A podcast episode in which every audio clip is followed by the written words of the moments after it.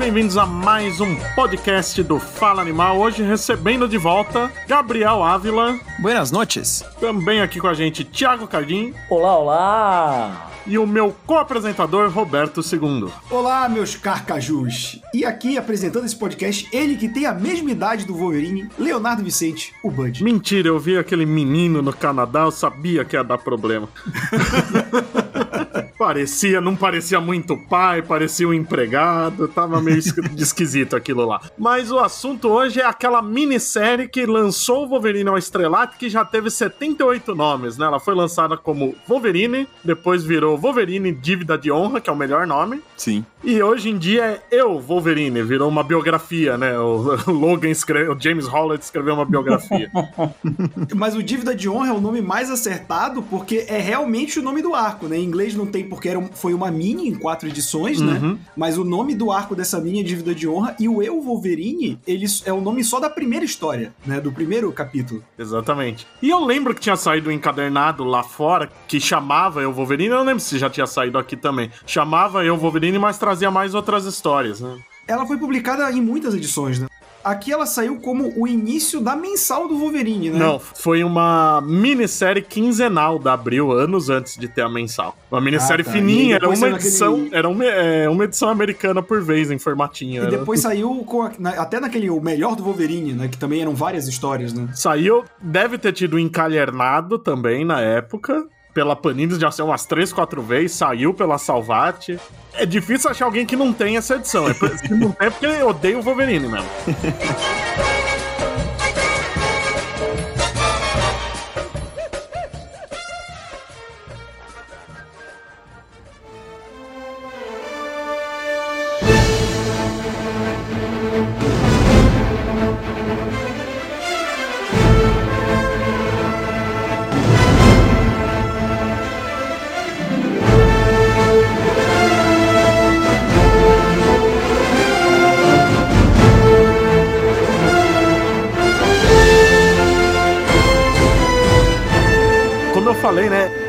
minissérie que fez o Wolverine estourar, né? Ele já era o mais popular dos X-Men. Principalmente porque o John Byrne forçava isso, né? O Claremont adorava a Tempestade e o Wolverine era o queridinho do Byrne. Foi um dos 70 motivos pelos quais eles brigaram. E há até quem acha que o Claremont quis fazer essa minissérie como uma provocação ao Byrne, né? De ele definir o, o personagem preferido dele, né? Pô, e funcionou, porque essa minha é muito legal, cara. E eu gosto do bastidor, né, de onde ela veio, né, da, ideia dele. O Claremont estava sendo já pressionado pela própria Marvel a fazer histórias dos outros X-Men e o Wolverine era prioridade porque já era, né, o cara que tava roubando a cena, né. A gente tem que lembrar que o, o Bad Boy original é ele, né, não tem jeito. Aí, quando ele tava voltando, acho que. Eu não lembro se era Nova York ou a San Diego Comic Con, eu acho É que era San Diego. É a San Diego. É San Diego, é. Eu queria muito descobrir quem mais estava no carro. Que eles falam que estava num carro lotado de artistas e tava dois que estavam lá, era o Claremont e o Frank Miller. Imagina as outras pessoas ouvindo a conversa deles, né? Nossa, sim. O Claremont convenceu o Miller durante essa viagem, porque o Miller não queria desenhar a minissérie, porque ele achava o Wolverine um personagem totalmente bidimensional, né? Não tinha profundidade. Era só o cara bravo que saía porrando todo mundo, né? Aí o Claremont falou: não, mas tem esse negócio, eu quero fazer ele como se fosse um, um Ronin. Ele é violento, mas ele é o cara que quer ser humano. Esse momento, Bud, quando ele falou, quero fazer ele ser o Ronin, se fosse uma série de comédia, ia ser aquela série que ia dar um zoom na cara pra mim e fazer. Sim. Você, você falou Ronin? A palavra mágica, assim. Perfeito, né, cara? Não, tanto que a, o storytelling da minissérie é totalmente mangá, né? Sim. E é fantástico porque nessa história, só por essa anedota que o Claremont adora contar quando entrevistam ele sobre essa história, dá pra ver que ela é verdadeira pelo jeito que a história saiu. Assim, porque as aspas, né, que o Claremont sempre cita é que o Frank Miller no começo ele recusou porque ele não queria contar uma história que era só o Wolverine saindo por aí fatiando as coisas e tal. E aí a história começa com o Wolverine tendo que fatiar, mas tem todo um lance filosófico por trás disso, sabe? Não é simplesmente ele vai lá, sai na mão com o urso e acabou porque ele é fodão. Não. Tem todo um motivo, ele mostra que ele não queria fazer isso, mas, sabe, tipo, tem toda uma coisa, sei lá, que em duas ou três páginas você já tá ali, ó, a, a filosofia do Wolverine, sabe, descrita ali perfeitamente. Então, obrigado, Frank Miller, aí, por não querer fazer só um, um gibi massa velho porradeiro, porque seria uma oportunidade perdida, né? Ia ser um gibi da Image Sim. 15 anos antes, né?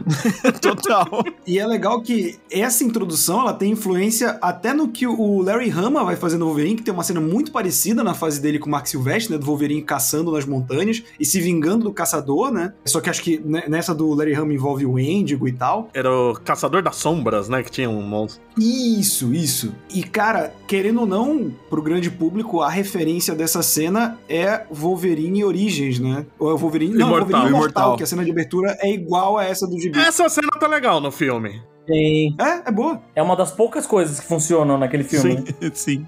Exatamente. Engraçado que no prefácio do Chris Claremont, de uma das edições mais recentes do Eu Wolverine aí, da Panini, a expressão que o Claremont usa eu acho bastante curiosa. Eu, eu confesso que eu nunca tinha lido esse prefácio antes e quando eu li agora recentemente pra gente gravar o podcast, eu confesso que eu me peguei rindo, assim, porque ele fala assim: o Frank disse em meias palavras que não tinha muito interesse em desenhar, vou abrir aspas aqui, tá? As aventuras de um assassino raivoso e psicótico.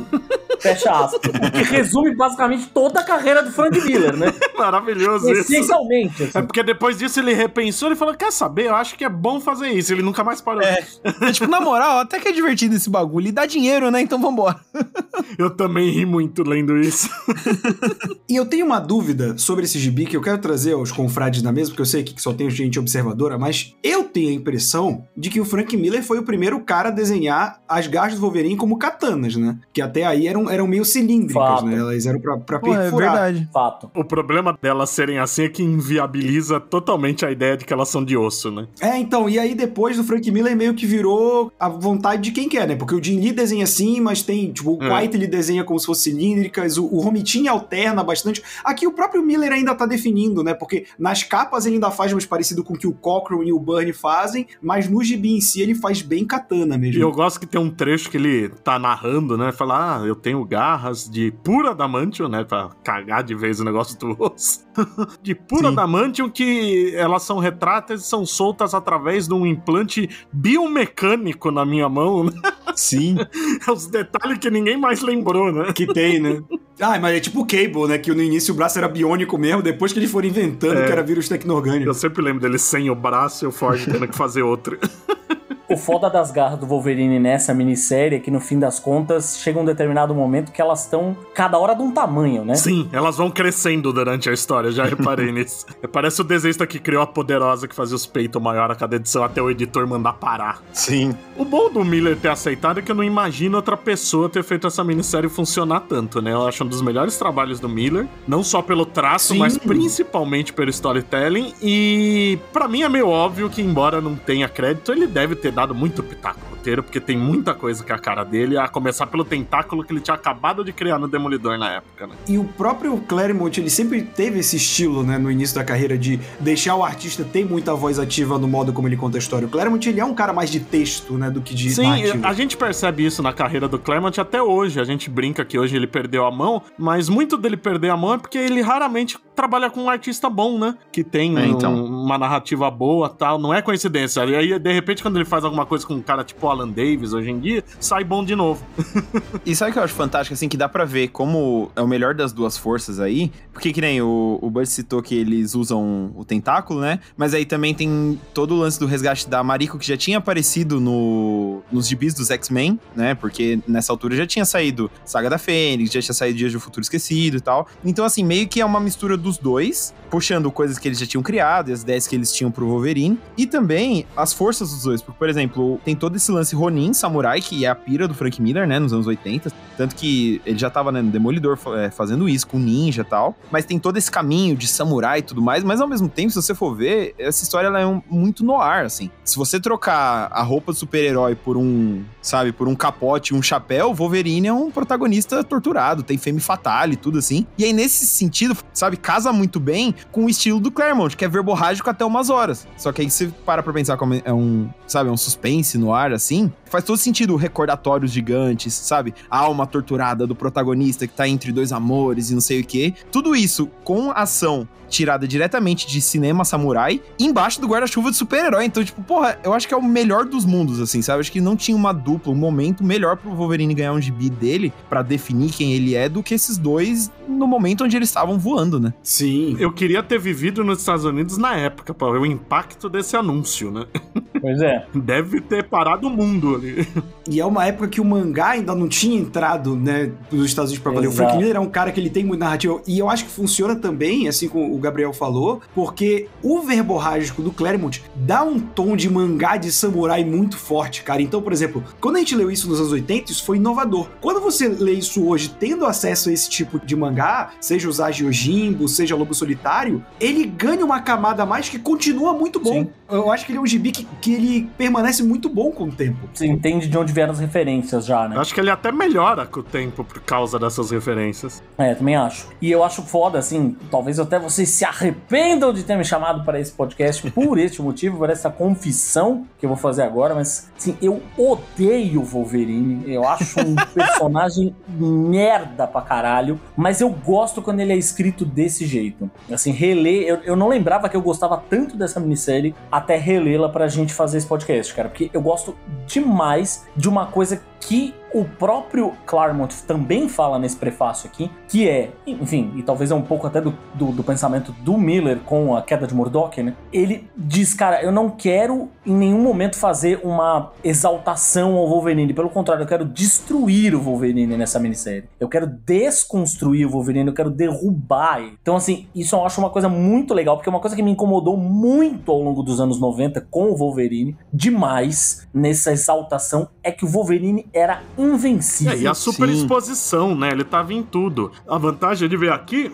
ele é um personagem muito mais pé no chão, não é invulnerável, ele fica bêbado, ele é envenenado, Exato. fica desmaiado, ele sofre ferimento, demora dias para curar. Não é o aquele tá indo na guerra civil que ele tá só o osso e cresce a carne do osso, né? Ele sobrevive uma bomba nuclear, é cara. Ruim. Mas o que o Cardinho tá falando, cara, é o ciclo de qualquer personagem que funciona como coadjuvante e é elevado ao patamar de protagonista. Porque o Wolverine, ele é o clássico de que você que acompanha anime tem sempre o secundário que é o, o cara invocado, que é o Sasuke, uhum. que é o Vegeta. Que é o que é, começa como vilão e vira aliado, né? Sempre, né? Isso, que é o, o, o Kuwabara, tem isso no Shonen tem muito, né? E o problema é que o Wolverine ficou muito popular e, por exemplo, até um certo ponto, a popularidade dele funcionava. Aqui nessa, nessa minissérie, por exemplo, funciona muito bem. Como eu já citei antes, até ele escrito pelo Larry Hama, é muito bom. E, e funciona também porque as histórias do Larry Hama são 80% sem os X-Men. É ele na vida dele Sim. funcionando. Só que quando chega nos anos 90, que os X-Men têm um bilhão de títulos, e aí o Wolverine tem o título próprio, e ele muitas vezes é o protagonista dentro do título dos X-Men, cara, enjoa. E, e tipo, a, a, nova geração nem deve saber, né?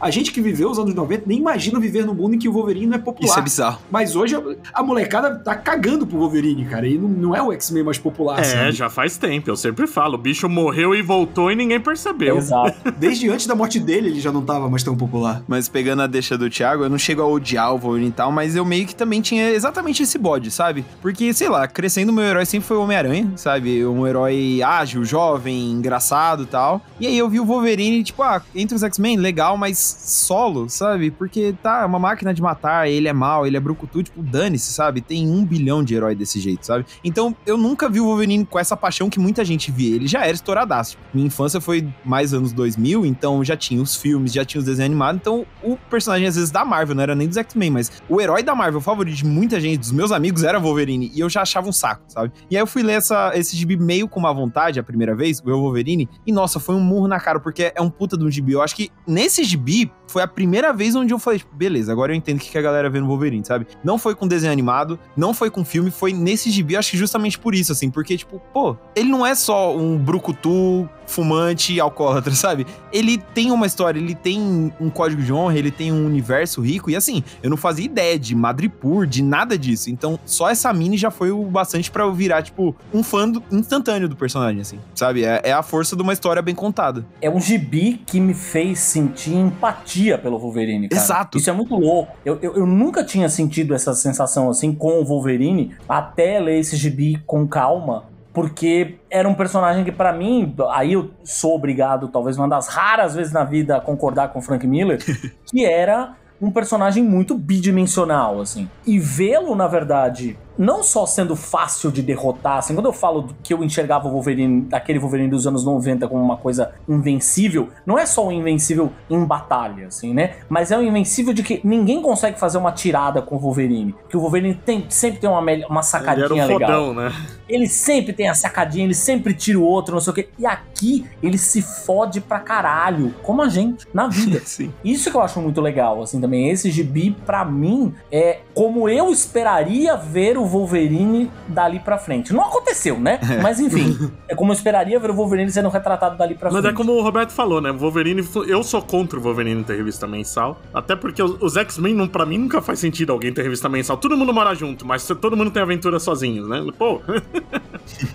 Ele sempre funciona justamente quando tá isolado. Foi aqui, a fase de Madripoor, a fase do Larry Ramos, os trabalhos do Mark Miller. Quando ele tá isolado, funciona. Acho que a última vez foi, foi o Mark Miller mesmo, no Inimigo do Estado. Eu ia falar do Greg Rucka, mas não lembro qual que veio primeiro. Do Greg Hook antes. Antes, né? Então, foi as duas últimas coisas que eu, para mim funcionou. Só que aqui na, na, na, na minissérie, eu acho que é legal porque tinha ainda aquele, muito daquele mistério que a gente não sabia o passado dele. E você vê que ainda não tinha um bolado que ele tinha perdido a memória, né? A gente vê aquele falando, até entrando no clima de Noir que o Gabriel falou, tem o amigo dele, que também é agente secreto lá no Japão. Isso é a coisa mais Noir possível, né? Os seus contatos no, no cu do mundo, né? É a coisa mais Sim. Noir que tem. E você vê que ele lembra, né? Ele lembra que fez missões com esse cara tal. Ele não, não, não, tinha isso. Mas era a primeira vez que a gente tava vendo mínimo do passado dele. Isso era legal. Até porque a falta de memória do Wolverine também é- vai entrar no mesmo esquema dele virar protagonista, que é começa interessante, depois é tudo ele não lembra, é implante de memória, É. né? A cada dois Nossa, dias ele sim. descobre um novo. Aí ficava um pé no saco que você nunca entendia, né? O que tava acontecendo. Era muito chato, era muito chato. E nessa que você vê a força da história, eu acho que é muito por isso também, porque não tinha amarra, preocupação de deixar gancho pra basicamente nada, assim. Fora o final, final, a última cena ali, que é ele mandando, né, uma cartinha pros X-Men, uma fotinha e tal, de resto, podia acabar ali. Relendo, eu tive muito essa sensação que se fosse hoje em dia, talvez ele acabasse na terceira edição, que é deixando o gancho pra uma série maior, pra uma saga, sabe? Que é o momento onde o Wolverine fala, tipo, mano, eu não vou deixar esse cara falar que eu sou um merda, não. Eu sou muito foda. E ele vai pagar por isso. Se fosse hoje em dia, esse gancho seria usado pra uma mega saga, pra mais três títulos do Wolverine. Ia ser uma mega saga no Japão, né? Ia ter o Demolidor, a Electro, É, sabe? Samurai de Prata. E eu arranjar um motivo pra do nada. Tá lá o Hulk e os Vingadores, todo mundo no Japão, sabe? E não, nessa história é a história do Wolverine. Ela começa e termina sobre o Wolverine pra gente, que nem você tava falando, de destruir e reconstruir ele com um novo olhar pra gente. A partir dali, depois você lê a história, você vê o Wolverine com toda uma profundidade que ele nunca teve. Então eu acho isso fantástico porque é uma preocupação que parece que a cada tempo vai se diluindo, né? Nessa de, não, tem que ser mega saga, tem que ter repercussão, tem que apresentar personagem pra gente usar em mais 30 títulos, sabe? E é um negócio que é muito fora da curva. É muito diferente, não vou dizer pra época, né? Porque os anos 90 borbulhou personagem novo, história e tal. Mas eu acho que mesmo hoje em dia, ser um negócio tão autocontido ali, que você não precisa mais ler mais nada de Wolverine se você não quiser na sua vida, sabe? E essa história se basta. E, sei lá, pra mim é um negócio muito único, sabe? Toda vez que eu, que eu volto nessa história, eu, eu termino com essa sensação. Ah, eu concordo plenamente. Hoje em dia é pior ainda, e mesmo na época. Na época era meio raro, né, você ter uma minissérie que era de desenvolver o personagem. Normalmente tinha já algumas minisséries, graphic novel, mas era tinha em comum de ser a história fechada, mas era sempre uma história que não era sobre o herói, né? A gente tinha, Sim. sei lá, o a morte do Capitão Marvel, o X-Men, Conflito de Massa, eram histórias boas, mas não eram histórias que levavam o, o personagem a outro patamar. As histórias eram superiores às revistas mensais, mas era bem diferente o esquema, né? Putz, como que funcionou, né? Tanto que abriu no- numa época que no, no- mal estava começando o conceito de minissérie aqui, publicou essa minissérie. né? Eu lembro que antes tinha tido as Guerras Secretas e nessa época saiu do Wolverine e um arco do Homem de Ferro também como minissérie. Foram alguns pequenos milagres da época, né? É.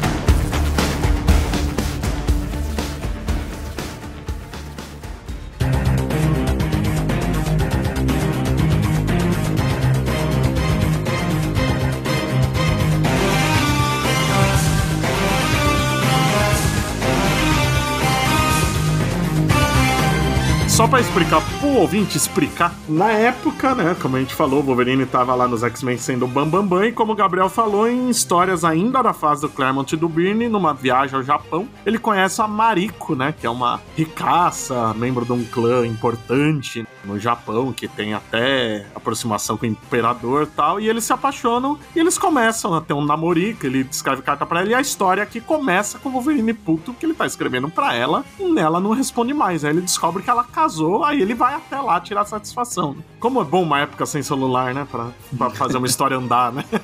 Ah, era outro tempo, né? Era tudo mato. Pô, hoje em dia ele ia deixar umas 15 mensagens de voz, né? Pô, Marico, Não, é, ficou meio- Nossa, áudio do zap, né? Que inferno. E lá, ele, quando ele chega no Japão, ele descobre que ela casou com um cara que maltrata dela, porque o pai dela, o chefe do clã, retornou e tá tentando dominar o crime local. E aí que dá a merda toda, né? Porque ele vai tentar cidade de honrado, não consegue, porque ele não se controla. O pai dela manipula, né? Ele percebe bem o jeito que o Wolverine é, consegue manipular e virar isso contra ele, né? E aí entra a parte que eu acho a mais fraca da história, que é a Yukio, que é uma personagem que eu adoro ela com a Tempestade, mas aqui nessa minissérie eu acho tão bobo a paixonite do Wolverine por ela. É, não, é totalmente um lance apressado pra, tipo, ter a fame fatale que vai levar ele pra corrupção, né? Tipo, que vai corromper a alma dele pra ele se jogar em bebida e no lado animal e tal. Só que é tão rápido, é tão que acaba sendo o ponto baixo mesmo, né? É muito artificial, né? Sim, tipo, conheceu ontem e já tá largando tudo, sabe? Vendendo É. as coisas pra viver com ele, tipo.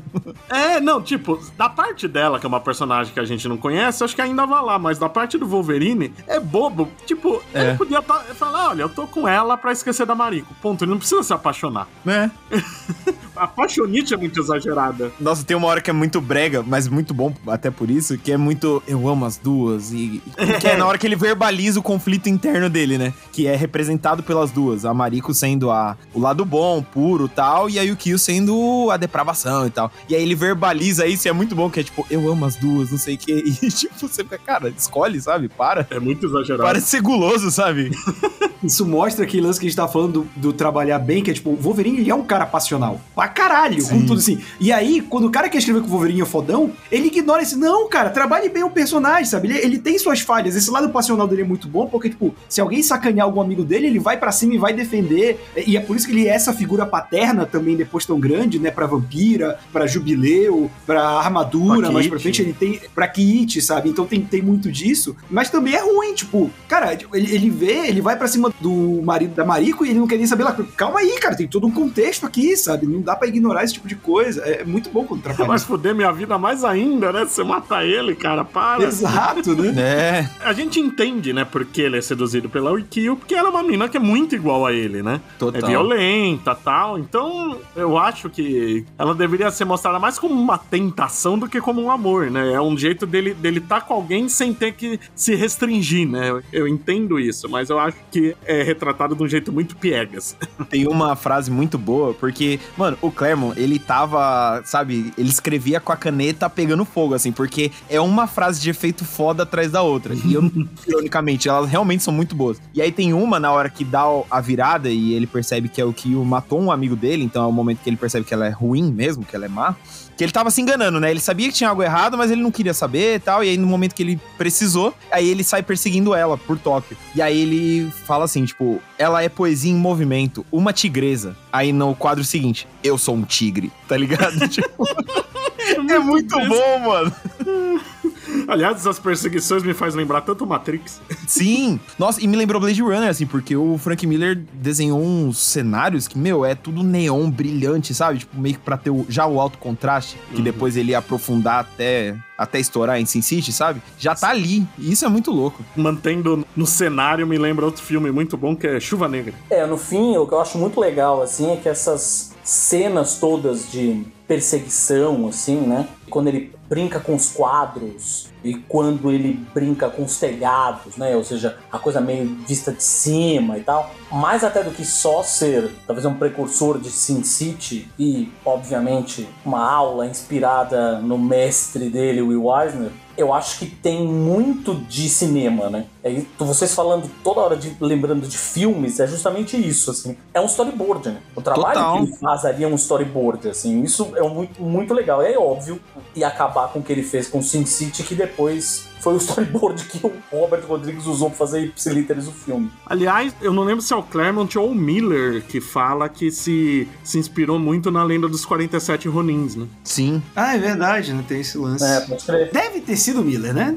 É, é Conhecendo a mais provável É, o então. Miller. Até porque o Claremont, os dois eram os caras que consumia coisa de fora. Mas o Claremont era o cara que consumia, consumia mais coisa europeia. Exato. Uma coisa que o, o Thiago tava falando de parecer em storyboard, né? Eu tava pensando muito nisso, porque falam muito, né, do, da galera dos anos 2000, né? O widescreen e tal, o Frank Whiteley, essa galera. Só que as lutas, se você perceber, não digo todas, mas a maioria desse gibi são na, na horizontal, né? Os quadros. E tem uma que eu fiquei olhando, admirando a página, assim, por uns bons segundos, que ela tá uma luta normal. Os caras estão enquadrados e tal. Só que aí o Wolverine vai jogar o, o oponente dele pra fora de quadro, o bagulho vira meio 3D, assim. A página inteira é ele sendo desenhado de lado e tem uma em específico que é meio, tipo, a perna dele sai do quadro, o oponente sai também, sabe? E eu fiquei meio, meu, é um negócio tão simples, mas dá um dinamismo tão grande pra parada que você entende que aquele chute quebrou alguma coisa do oponente, tá ligado? Esse cara não vai levantar hoje, nem essa semana mais, por causa do jeito que o Frank Miller desenha. Não tem uma onomatopeia,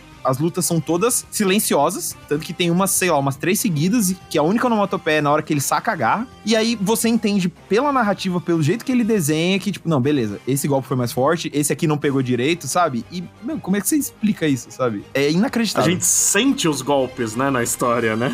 A gente vê Sim. a qual quebrou, qual não, né? Não é o Wolverine matando sem consequência, né? É um negócio que você sente cada golpe. É muito legal isso. Sim. E eu acho que foi o Roberto que falou, né? Outra coisa que o Miller trabalha muito bem na- nessa minissérie é a luz e sombra, né? Acho que todo mundo falou um pouco disso, mas eu, eu acho que antes dele ir pra estilização total, ouso dizer que esse é o melhor trabalho do Miller. No estilo, no estilo antigo dele, digamos Eu assim. também acho, eu também acho. Eu concordo plenamente. E, e digo mais, embora antipático, a arte final do Joseph Rubinstein também é muito boa, né? Nossa, é, Ah, ele era um baita de um, de um arte finalista, cara. tudo casa ali de um jeito que é, que é sensacional, assim. É nessa que todas essas influências funcionam, sabe? Você sente o noir, o super-herói, o, o samurai, tudo convergindo ali num negócio que é, tem uma identidade própria, sabe? Eu acho que muita gente, mesmo o Wolverine, mas em outros heróis também, tentou replicar uma coisa ou outra dessas e falhou feio, sabe? Você vai ler, tem algumas histórias do Shang-Chi, umas histórias do Punho de Ferro que tentam trazer esse lado, né? Samurai, ninja e tal, que não tem a mesma contundência que o do Wolverine, sabe? Só que ao mesmo tempo eu acho que é um bagulho mais honesto, porque eles tratam o tempo inteiro, tipo, ó, é um cara que é um estrangeiro, ele não pertence a essa cultura, ele tá fazendo melhor pela mulher que ele ama, mas assim, aquilo ali não é o elemento dele, e essa é a história, sabe? E isso dá toda uma outra cara que quem tava produzindo, eu acho que foi a sacada que uniu tudo isso, sabe?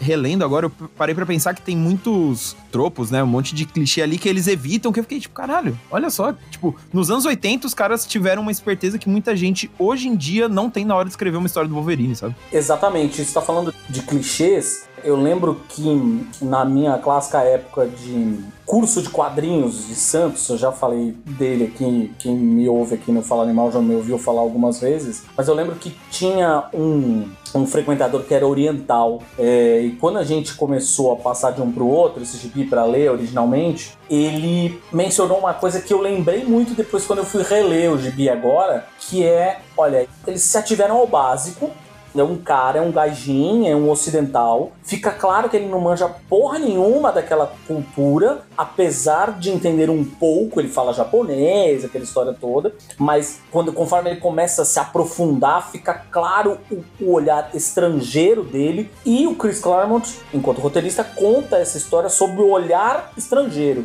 Não tenta, na verdade, mostrar as coisas sob o ponto de vista, ah, eu manjo pra caralho de Japão, quer ver? E aí mete aquele monte de clichês bizarros. Então, Sim. escutar isso de um oriental foi muito legal. Assim, ele falou, pô, eles, eles podiam ter escorregado pra caralho, mas eles se mantiveram no, no básico que funcionaria ali pra contar a história dele e ir embora. E uma coisa importante, logo no início, né? A gente já falou, né, que o Miller não queria só fazer o Wolverine empatia nas pessoas. Cara, uma das, das principais empatias na história é que você entende o Wolverine, né? Ele tá vendo a mulher que ele ama, não, não é pelo fato dela estar casada com outro. Ele tá puto que é um cara que tá batendo nela. Ele tá totalmente certo de tá puto, né? Sim. E ele vai construindo essa honra do Wolverine desde cedo, né? O lance com o urso, dele ter que lutar com o urso porque ele tá envenenado e ele tirar satisfação com o caçador, vai construindo um senso de honra que você se identifica, que é, que é uma honra que, que é tipo, cara, não machucar um animal, sabe? Tipo, não agredir uma mulher é o mais básico do básico. Um cara, tipo, o Wolverine, que é, que é tipo o animal, né, do, dos X-Men, ele tem esse senso. Então ele tá lutando com uma galera que tem sua tradição, tem sua honra, mas tá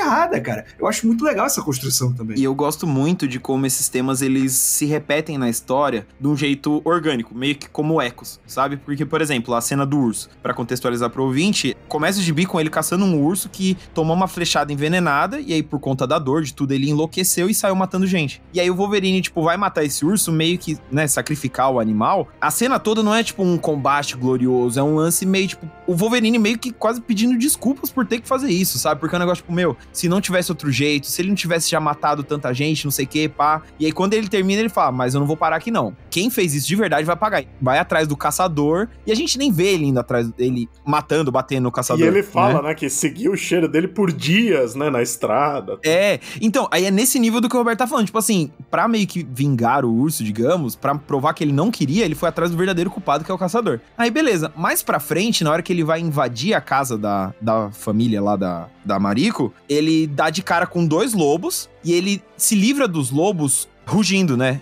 não sei como é, uivando, sei lá que diabo, que barulho que ele faz, que os lobos saem com medo. E aí, eu nunca prestei atenção nesse detalhe, só que no recordatório ele diz, tipo, não vou usar violência porque estripar os animais, né? Tipo, abrir os bichos no meio, não faz o meu estilo. Me noja, sabe? E é muito foda porque quando você lê isso, você entende. Você já tinha entendido, mas, tipo, complementa o lance do urso. De que, tipo, porra, ele não matou porque ele quis, ele não tava caçando, sabe? Porque, mano, é a coisa mais fácil você fazer o Wolverine como um caçador fodão que coleciona animais. E não é, sabe? Ele não gosta de. Ele teve que fazer. E é justamente nessa construção da honra, assim, tipo. Isso vai se repetindo várias vezes no quadrinho de um jeito que ele é didático, ele deixa na cara, sabe? Tipo, o Wolverine verbaliza vários desses conflitos, mas nunca fica piegas, sabe? Nunca fica ridículo, nunca fica tipo, tá, Claremont, caralho, eu já entendi. Ele vai criando situações que a moral vai, vai sendo repetida e falada, e você compra, você fala, porra, é isso aí, sabe? Pô, da hora. Legal que ele tá crescendo, que ele tá virando gente e não um animal, sabe? É, isso eu acho que funciona muito por causa dos coadjuvantes em geral, né? E o Kyo quer controlar ele do jeito que ela quer, né? Pra ela ficar com ele. O Shinjen, o pai da, da Mariko, acha que ele é um animal mesmo.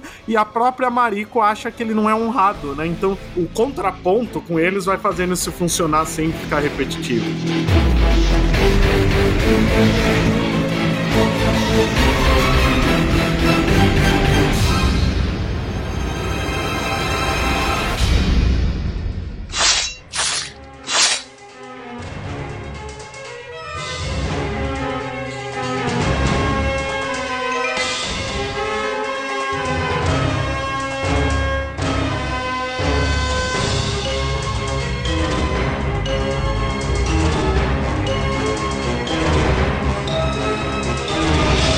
Mas a Mariko é engraçado como ela foi tão bem desenvolvida depois, né? Aqui ela era muito ainda a dama em perigo, né?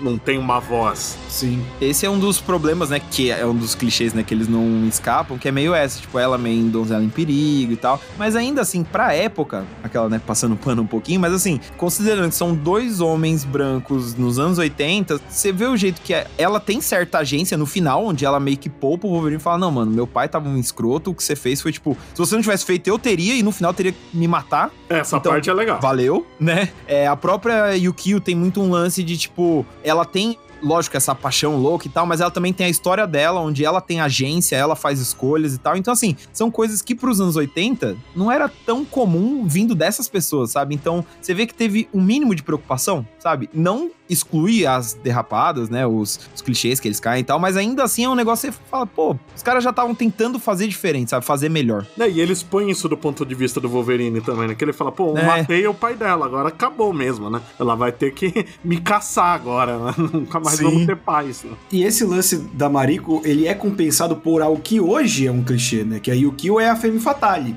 É tipo, a mulher para casar e a mulher para trepar, botando aqui num termo bem escroto que era da época. Mas a Femme Fatale acaba se tornando um clichê também porque parece que não tem uma mulher no meio termo, né? É. Ou é a santinha é. ou é o demônio. Só que a Femme Fatale, nesse contexto, ainda mais do protagonista se apaixonar por ela como o Wolverine faz, ainda não era um clichê. Então acaba balanceando bem mesmo pra época, assim. Eu acho que não era um clichê tanto dos quadrinhos, né? Em cinema, no ar, já era tal. E nos quadrinhos ainda era mais raro. Mas mesmo a do cinema no ar, ela era fora da ação. A Yukio é uma mulher que ela tá no meio da ação, né? A Yukio, se ela fosse filme fatal no filme no ar, ela ia ser. A esposa do mafioso, também... né? Exato, é, exato. Ela não ia estar tá no campo de ação. Ela sabe? manipula, né? Não tá na ação. Sempre era assim mesmo, é verdade. É, Bem, e ela tem as lado. escolhas, tipo, o momento onde ela trai o tentáculo tal. Ela trai o tentáculo, mas ao mesmo tempo mata um amigo do Wolverine pra, tipo, ó, oh, tamo kits e tal. Então, assim, ela tem agência e ao mesmo tempo não é um lance, tipo assim, o Wolverine é santo, ele tava na, na jornada para se reconstruir, foi ela que corrompeu. Não, ela responde a um instinto que ele já tinha. Ele já tinha esse lado fera, ele já tinha esse lado tigre, né? Que nem eu falei mais cedo.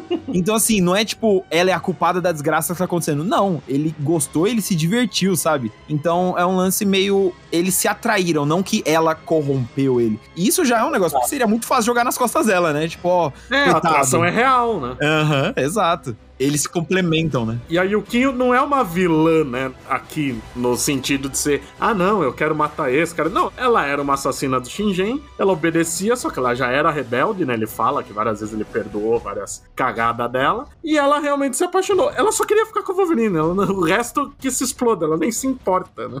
É, o legal é, é a gente poder enxergar isso, né? De fato, essa é a motivação dela, né? Ela se atrai por ele, por uma natureza dele que já existe Inclusive os leitores já conhecem, então acho que isso é uma coisa que eles nem se preocupam muito em tentar explicar isso, essa atração que ela sentia por ele, lendário, ou seja, ele enquanto lenda, né? E isso vira a motivação dela. O legal é que a motivação dela não é algo focado talvez numa ambição, ela não quer tomar o lugar de ninguém, ela não quer tomar o lugar da família do crime e tal. Que isso é uma coisa que eu fiquei na cabeça no começo, confesso quando eu li a primeira vez, essa coisa da Femme Fatale ter sempre algo por trás, uma motivação vilanesca por trás, assim, ah, ela queria roubar alguma coisa, ou ela queria. O lance dela é, eu queria ficar com ele, e acabou. Tá que em um Sim. certo momento, quando isso fica claro pro leitor, você fala, porra, ok, de fato eu não estava esperando isso. Pelo menos eu, a primeira vez que li, não estava esperando. E eu acho que o, o, Claremont, logo em seguida, né, que, que tem o arco do, casa, do não casamento da, da Mariko com o Wolverine na mensal dos X-Men, ele pega, tira o fator Wolverine da Yuki e aí ela fica mais clara pra gente, né? Ela é uma maluca que quer se divertir. Ela é a rebelde Sim. que tem liberdade e isso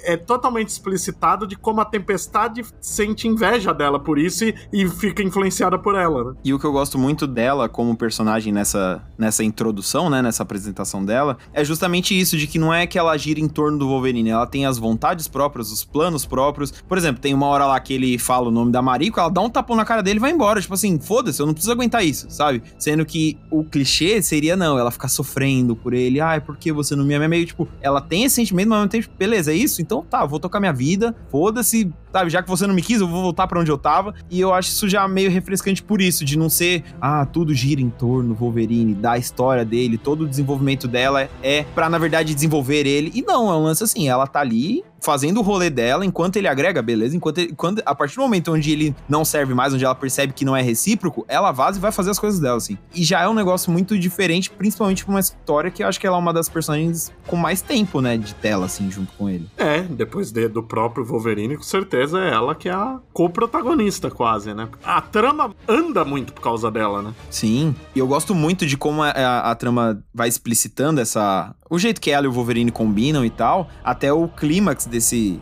Que é a hora que ele vai pra fossa, que é quando ele mata um monte de assassino na frente da Mariko, e ele mostra o lado besta pra ela, né? E aí tem um, uma frase, outro Claremont lá pegando fogo, que é muito bom, que ele fala, tipo, perdi o controle, me sinto doente, me sinto ótimo. E aí o quadro é ele sorrindo, cercado por corpos, tá ligado? Então não, tipo assim, olha, a Yukio tornou ele ruim. Não, ele tem essa natureza dentro dele, sabe? Eles se uniram num rolê, mas não foi que um causou o outro, sabe? E eu acho isso fantástico, assim, porque tira um pouco, entre aspas, a culpa dela e bota nele, sabe? É um lance, tipo assim, ele sempre foi um animal. E ele quer melhorar. E ainda tem o contraponto da Mariko horrorizada, né? É. Nossa, é muito forte essa cena. É muito, né? Ela dá um grito até e vai embora, né? Ela, o marido arrasta ela, ela dá um puta gritão de pavor, né? Não é o medo, né? Medo da, do momento, é o pavor de tudo que tá acontecendo. Sim. Essa parte eu acho bem legal mesmo, porque aí você entende o porquê o Wolverine fica pendendo pra Yukio mesmo. Sim. E ela é uma personagem que eu queria tanto que tivesse sido mais desenvolvida depois em uma minissérie própria dela, que depois ela virou a bengala de Wolverine foi visitar o Japão e pedir um favor para Yukio. Aconteceu É. 200 vezes, né? Pra adotar a filha adotiva dele, depois ela ficar paraplégica, ela só se fode. É, então. Aí é, vai pro espaço aquilo lá que a gente tava elogiando aqui, né? Que é o negócio bem contado e não sei o que. Não, depois é só muleta de roteiro. É. né? Que não faz nem sentido, né? Porque ela vai embora aqui e fica ainda um climão dela com o Wolverine, porque o Yukio tava trabalhando pro Shi- Shingen, né? Ele só poupa ela porque ela ajudou no final. Senão ele não ia poupar. Eu acho até besta ele ficar pedindo favor depois pra ela, que o correto era realmente eles se afastarem, né? Do, do jeito que acabou a história. Dá a entender que vai ser um afastamento total. Deviam ter usado essa amizade dela com a Tempestade, não com o Wolverine. Erraram o alvo aí, né? É, inclusive o lance da Tempestade, que é muito legal, né? As edições pós essa minissérie do, como o Léo falou, do não casamento, né, do Wolverine, que a gente vê ela ter sido responsável pelo visual punk da Tempestade, por influenciar, né, a Tempestade por esse visual punk. E eu lembro de uma história de que o originalmente foi criada para ser namorada da Tempestade. Olha, bom, a gente sabe que o Claremont queria introduzir personagem homossexual a Marvel que deve ter vetado, né? Tem o negócio da Sina com a mística, né? Parece que foi o, o Jim Shooter que, obviamente, Ah, derrubou essa é. história. Ah, se alguém, se alguém Jim censurou um Shooter. escritor na Marvel foi o Jim Shooter, é óbvio. É sempre ele. Quase não faz isso esse rapaz, né? que isso. Pô, teria sido do caralho isso, porra. Ia ser muito bom. E ah, com certeza eu que ia ser uma personagem mais legal ainda com isso. Imagina um, um título das duas juntos, malucaça no Japão. Pô, ia ser muito bom, cara. Né? E o, o Claremont já tinha tentado fazer isso com a Mística e, com a... Com a Sina. E com a Sina, cara. E isso da Tempestade também acho que ia casar bem legal. A Tempestade, na verdade, do jeito que desenvolve, ela podia ter sido até a primeira personagem bissexual da Marvel, né? Se seguisse no rumo assim, que faria total sentido Ia ser o personagem. primeiro interesse romântico que o Claremont criava pra Tempestade, que não é rei de algum lugar, né? Não é o Exato. Drácula, o Doutor Destino, o Arcon, o Pantera Negra, o Khan. Ia ser o primeiro, pô. Eu tô, agora eu tô imagi- fazendo fanfic na minha cabeça da Tempestade. Né? Da época sem poder, ia ser mó legal lá com o Yukio nessa época. Pô, essa eu realmente não conhecia. X-Men dá pra escrever um livro só das ideias que o Claremont teve e ficou de lado, né? Nossa. É muita Isso que coisa. é o cara que escreveu o X-Men por uns 80 mil anos e ainda assim ele teve um monte de ideia que não, Sim. não conseguiu Só usar. seguidos foram 15, fora as vezes Então. que ele voltou, né? Nossa, 15 anos, né, cara? É tempo pra dedéu. Isso sem, sem parar e não era um título só, né? Nesse meio tempo ele fez um monte de outros, né? Sim. Essa minissérie realmente é um destaque, né? E, e o momento que ela vem é muito bom, né? Porque tinha acabado há pouco tempo a fase dele com o Birney. Aí dá um respiro rápido a mensal, que parece que vai ficar na mesmice. E nessa época mesmo já começa uma fase nova muito boa, né? Que, aliás, pro ouvinte, que a Panini relançou há pouco tempo, eu Wolverine na coleção Marvel Essenciais, acho que faz uns dois meses ou três. E é legal porque acaba, né, cara? Tem a- toda a solução do Wolverine mata o pai da Mariko e tal, e eles acabam ficando juntos e acaba o Wolverine mandando o convite de casamento pros X-Men. E isso tá nas primeiras edições da coleção Saga dos X-Men que a Panini tá publicando. Então dá pra ler a história a continuação, tá tudo fácil pra comprar agora. E vale muito a pena, que é muito bom. É cara. muito boa essa fase dos anos 80 dos X-Men. Que nem eu falei, logo depois da saída do Byrne, nunca fica ruim. Mas dá um, dá um respiro, assim. Mas aí quando começa a fase que já tá o, a primeira das muitas passagens do Romitinha, né? Tem, tem outros desenhistas também, tem uma edição pelo Walt Simonson e tal. Mas, cara, é um período que a gente tem. Continua esse desenvolvimento da personalidade do Wolverine na mensal. O Claremont não, não, não deixou isso só pra minissérie, ele continua a desenvolver bem. Todo mundo ele começa a desenvolver bem. É quando a vampira entra pra equipe, cria uns Morlocks. É muita coisa. A Madeleine Pryor. E a gente entende porque X-Men vendia vendia tanto nessa época. Realmente merecia. Total. Não é que nem os anos 90 que era ruim e vendia, né? Você que tá ouvindo a gente, você também tiver um certo ranço, alguma coisa com o Wolverine, cara, dá pra você engatar várias histórias que você pode até rever isso, que você pega ali a saga do, dos X-Men do John Byrne e do Chris Claremont, que tá tudo encadernado, aí pega aí o, o Wolverine, o Eu Wolverine, Dívida de Honra, o que você preferir chamar, engata nesse saga dos X-Men e depois eu ainda indico pegar um Arma X e a saga do Wolverine e do Larry Hama, que também saiu encadernado recentemente. Você vai pegar aí um material que é, tipo, é, sei lá, quase oito anos de publicação, que é tudo muito bom. Eu vou citar uma que eu nem acho grande coisa, eu acho fraquinha, mas tá saindo, vai sair dentro da saga dos X-Men, que é aquele Wolverine Kit Pride. Eu acho fraco, mas ele é interessante porque explora de novo essa conexão dele com o Japão. É divertido, é divertido. Eu acho bem fraquinho. Olha que eu, a Kit é minha X-Men preferida. É importante pra Kit a história, na verdade. É uma história fraca, mas que é muito importante pra Kit. mas é um, um material muito legal e pô, acho que nunca saiu tudo isso perto, assim, próximo, de estar tá tudo disponível, sabe? Você entra lá na Amazon, no site da Panini, vai, acho que tudo isso que a gente falou, talvez não o Arma X, que eu não tenho certeza mas todo o resto vai estar disponível. E é legal que, em partes, né, ter sido o mesmo cara que tava cuidando da mensal dos X-Men a escrever esse, entre aspas, né, um derivado, essa mini só do Wolverine, porque aí você vê como é que isso reflete, né? Porque a partir dali, o próprio Claremont, sabendo do o que ele fez, o que já estava estabelecido, aí ele começa a brincar mais com esses elementos e o leitor não estranha. É familiar, sabe? E eu gosto muito porque é meio que a história tendo o peso que ela merece, sabe? Ela ganhando um negócio assim, ó. Ele tem toda essa treta no Japão Japão, ele tem todo esse elenco de personagens. Então, vira e mexe, a gente vai voltar para cá, rever essa galera, e aí, sabe, entre um inferno, entre um massacre, entre um magneto, a gente vai dar um pulo aqui e rever isso daqui, porque é importante. E eu acho que é um jeito muito. É o jeito mais orgânico, o melhor jeito de construir essa mitologia dentro de uma mitologia maior que é os X-Men, que é o que o Bud tava falando. Tipo, pô, eles moram todos juntos, eles fazem muita coisa junto, mas do nada o Wolverine vai resolver as tretas dele sozinho. Vou tirar um fim de semana, gente, né? é, exato. Tipo, ó, eu preciso de férias de vocês, sabe? Então, assim, uma vez para ele ver a mulher que ele ama e tal, beleza, mas toda vez você vai ter que ficar descolando ele, sabe? Você vai ter que ficar arranjando desculpinha. Não, pô, vamos lá com a galera tal. E aí, se for uma pessoa criativa, que por sorte, né, por, pra nossa sorte o Claremont é, era, né, principalmente nessa época, você encontra até formas interessantes de combinar personagem, trama, sabe? Como tal personagem se comportaria nesse cenário, com essas pessoas. Então, é legal porque você não isola o Wolverine, você não tem que ter uma mensal do Wolverine só pra isso. É, eu sempre fui contra o Wolverine ter mensal. Pra mim, ele funciona assim: historinhas fechadas. Teve momentos bons em mensal? Teve. Eu gosto da fase de Madripoor, eu gosto do Wolverine no Greg Ruka e tal, mas mesmo ela, a de Madripoor ainda é um pouco mais longa, mas a maioria dessas fases não dura nem um ano, né? É, é quase como se fosse uma minissérie. Acho que só de Madripoor e depois do Larry Hama que são mais longos. Mas como você esquece o excelente trabalho e longevo de Frank Thierry à frente do Wolverine. O momento que o Wolverine deveria ser só um animal que estripa pessoas. Mas eu vou te falar que a prova cabal de que até o relógio quebrado está certo duas vezes ao dia é que até o Frank Thierry tem uma boa história do Wolverine. Qual é? Aquela que ele morre? É a depois que ele morre, que é ah, é o é samurai de prata esperando o Wolverine vir matar ele. É legal, que é no aniversário de morte da Mariko, não é? Exato. Todo ele o Frank Thierry cria uma mitologia que todo aniversário de morte da Mariko, o Wolverine vai lá e enfrenta ele. E arranca um e pedaço, aí, tipo, né? é, só que aí, tipo, ele já arrancou um braço, uma perna, nariz, e eu, tipo, o samurai de prata meio que já tá resignado. Ele espera o Wolverine, tipo, dessa vez eu vou deixar ele me matar. E aí o Wolverine não aparece porque o Wolverine, em teoria, morreu. Essa história em si fechada é muito boa. Se vocês verem Frank Thierry escrevendo um gibi, podem pular. Não, não, não façam isso com a vida de vocês. Fez uma minissérie do Hércules, legal. É só essas duas. É incrível como é, essa minissérie também ditou o relacionamento dele com a Mariko, né? Nunca mais deu certo, né? Ela chega lá na saga dos X-Men, é coisa do mestre mental tal. Pô, e anos depois ela acaba assumindo o clã como coisa criminosa mesmo, tenta limpar e ter toda a treta com o Samurai de Prata. E o Wolverine acaba tendo que matar a Mariko, né? Porque ela tá envenenada, sofrendo, ele mata ela pra poupar ela do sofrimento, né? Que acho que é o finzinho da fase do Rama, isso, se não me engano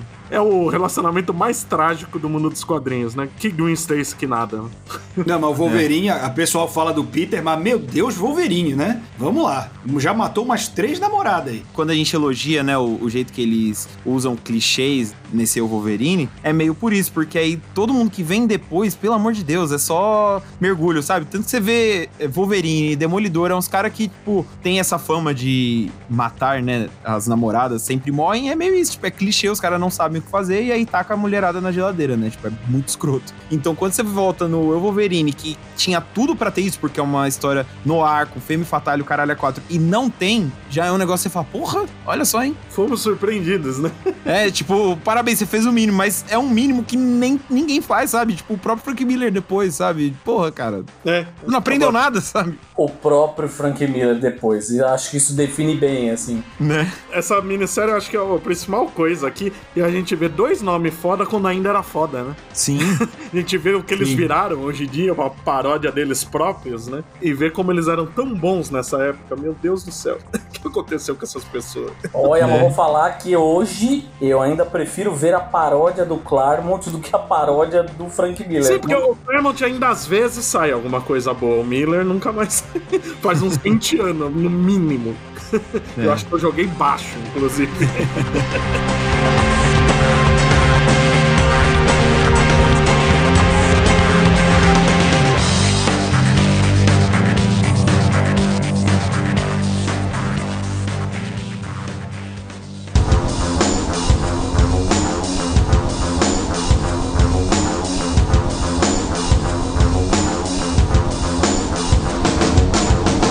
Que a gente pode finalizar com uma rodada de cada um falando o melhor momento da história pra vocês. Começando com o Gabriel. Eu acho que pra mim o melhor momento é o final da terceira parte, que é a hora que o Wolverine tem o estalo de tipo, eu não sou um animal, eu não vou aceitar que me tratem assim, e esse cara que fez isso comigo vai pagar, sabe? Porque pra mim é uma conclusão perfeita, o gibi podia acabar ali, sabe? Porque por mais que a quarta edição seja, né, o clímax, onde tem a ação, onde tem a vingança, onde você fala tipo, é, o Wolverine venceu, pra mim ele já tinha vencido ali, sabe? Eu acho que a conclusão emocional da história é no final da terceira parte, porque é um negócio muito forte. Acho que é o momento que define o Wolverine dali pra frente, tipo, eu não vou aceitar ser um animal, ser tratado como um animal. Então acho que toda vez que eu releio é o momento que me pega, sabe? A hora que eu falo, é isso aí, Wolverine, vamos, caralho. sabe? Então, pra mim é, é esse momento. Uma coisa que eu gosto muito nessa cena, né? Que ele tem essa, essa iluminação, né? E ele dá um sorriso sereno, né? De paz. Não é o sorriso Sim. sacana que a gente vê ele dando várias vezes durante a história, né? É um puta sorriso sereno, tipo, não, isso é o que eu sou, né? É muito bom. É muito bom. E você, Thiago? Acho que a parte que eu mais gosto, na verdade, é justamente quando ele tem a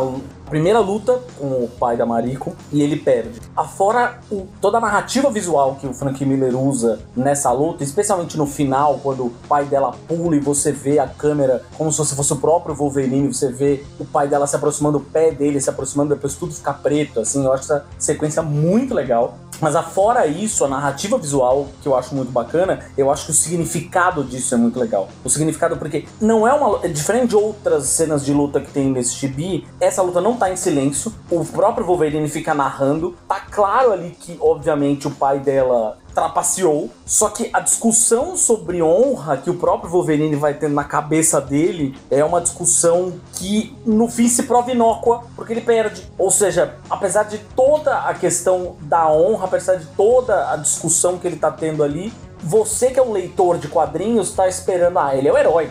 Ele vai se safar, ele vai ter um tchaca-tchaca no meio. Não, ele é derrotado por um cara comum que não tem superpoderes. Um coroa ainda, né? Então eu acho muito legal, assim, a hora que ele é derrotado ali de fato. Nem é, pá, porque eu não gosto do Wolverine, tu quero que ele se foda, não.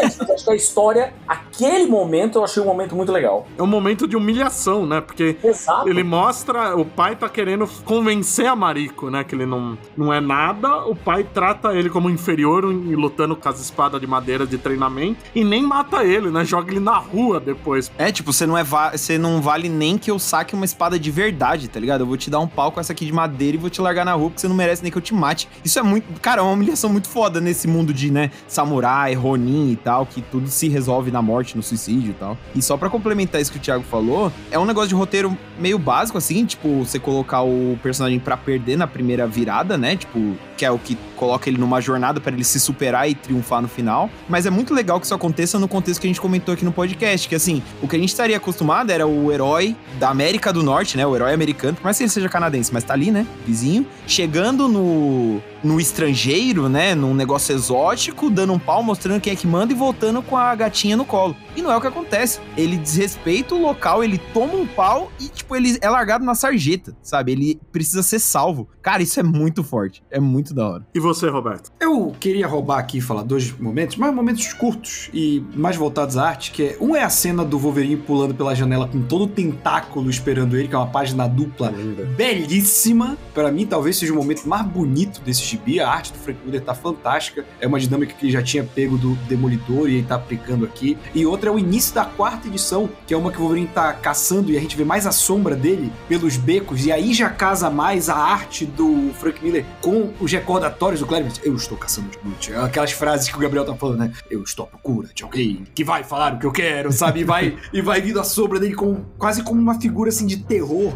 E para mim, esses dois momentos resumem bem porque esse gibi dá tão certo. Porque tem uma página dupla sem nenhum balão e que te dá um impacto gigantesco. E depois tem a cena que é o casamento da, da arte do, do Miller com a verborragia do Claremont. E funciona muito bem. É um gibi que envelheceu bem demais, cara. E, e para mim, essas duas cenas sintetizam muito bem isso. Mas eu queria saber de ti, Léo, qual é o teu momento favorito do gibi? Eu também vou trapacear com dois. Honras dos apresentadores, pode trapacear. É, não, isso se chama A bola é minha, eu faço as regras, né? Exatamente. Você vê, Thiago? A primeira cena que a gente falou do urso, cara, a gente falou aqui, ela realmente é a definição do Wolverine. Ele não é o como o Miller pensava, o cara violento, psicopata. Não, ele é o cara com lado animalesco. Ele é violento porque ele tem esse lado. Ele não é um psicopata. Aqui a gente vê que ele é muito humano, ele é piedoso, ele é honrado e respeita a natureza como um bom animal respeita, né, também, né? Tem o lado bom e o lado ruim do animalesco. Wolverine vegano, hein, inclusive. Ó, esse- É. isso deveria ser verdade, viu? Não com ele fazendo churrasquinho no universo Ultimate. E a outra é o fim da segunda edição, que é aquela parte do, do teatro, que ele mata todo mundo. É ele percebendo como ele mesmo se provou indigno da Mariko vendo o horror no rosto dela. Eu acho muito pesada essa parte, sabe? De, que é aí que ele se afunda, né? Foi aí que ele dá o foda-se e sai pra, no- naquela orgia de matança, bebida e sexo com a Yukio, né? Aí que ele fala, não, não dá mais, não, não tem como eu voltar pra Mariko. Eu acho muito impactante o rosto dela chorando horrorizada vendo ele. Eu não lembro quem falou, inclusive, mas essa peça, esse kabuki lá, é justamente os 47 Conins. Olha lá, ah, É verdade. É verdade, eu não tava lembrando que era isso na, na peça também. Que é o melhor ensinamento de honra, né? Os caras sabiam que iam ser mortos e fizeram certo assim mesmo, né? Não- é- é uma Exato. boa escolha pra estar na história mesmo. Não tem como fugir dessa, eu acho. Tá vendo a metalinguagem? Cadê o Keanu Reeves de Wolverine? Pô, aí sim, hein? Vamos falar com ele na CCXP jogar ideia pra ele.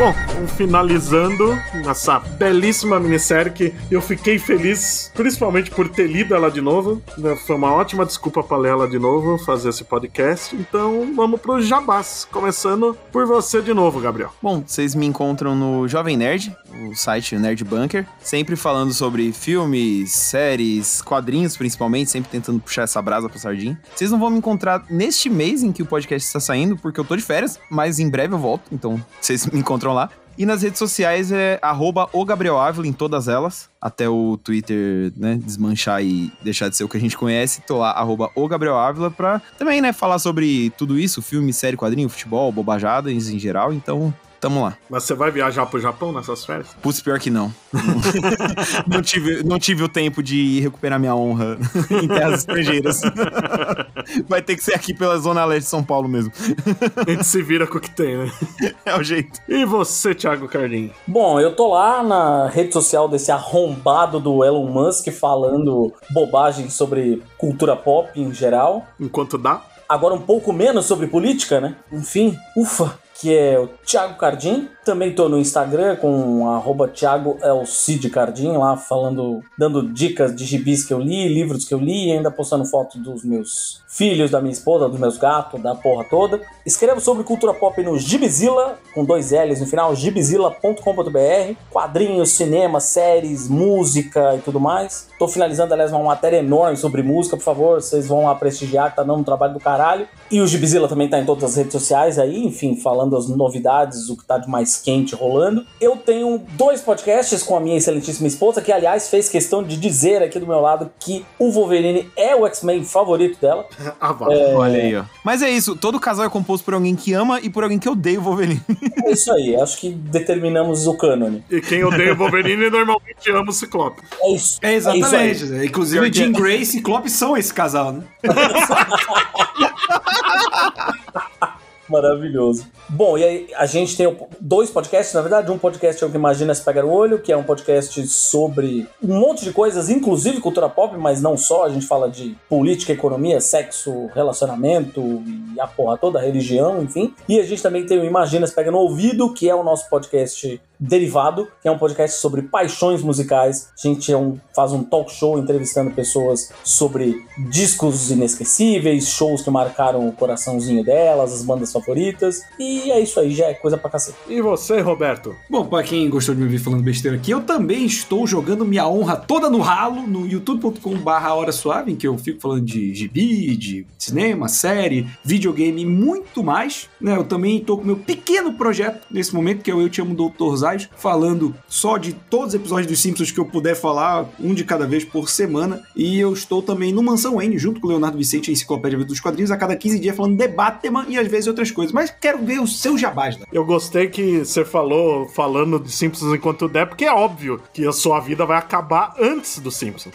Sim, na verdade, o universo vai acabar e a inteligência artificial vai continuar fazendo episódios de Simpsons. e você não falou, mas eu vou falar. No dia que estamos gravando esse podcast, o podcast Eu Amo Dr. Giles fez um ano de existência. Né? Olha só, parabéns. É verdade, hoje, no dia da gravação. Mas indo pros meus jabás, o Fala Animal também é um site onde eu escrevo principalmente notícias de quadrinhos, séries, cinema e tal, mas tem às vezes alguma matéria, alguma entrevista. Então siga nas redes sociais, no Facebook e no Instagram como Fala Animal e no Twitter como Fala Animal Site. Como o Roberto disse, eu tô lá também na Mansão N fazendo vídeo, dossiê, vídeo de série da Marvel, tudo lá na hora suave. escrevo também para uns projetos na Editora Europa, Revista Mundo Super-Heróis, Editor Script, no ar. Se estiver precisando de um revisor para seu livro, livro HQ, pode me chamar também, que eu faço revisão. E lembrando por último que o Fala Animal é um podcast quinzenal, andou tendo uns atrasos, mas estamos entrando em ordem de novo pro fim do ano. Então, segunda-feira sim, segunda-feira não, tem episódio novo. E até o próximo episódio.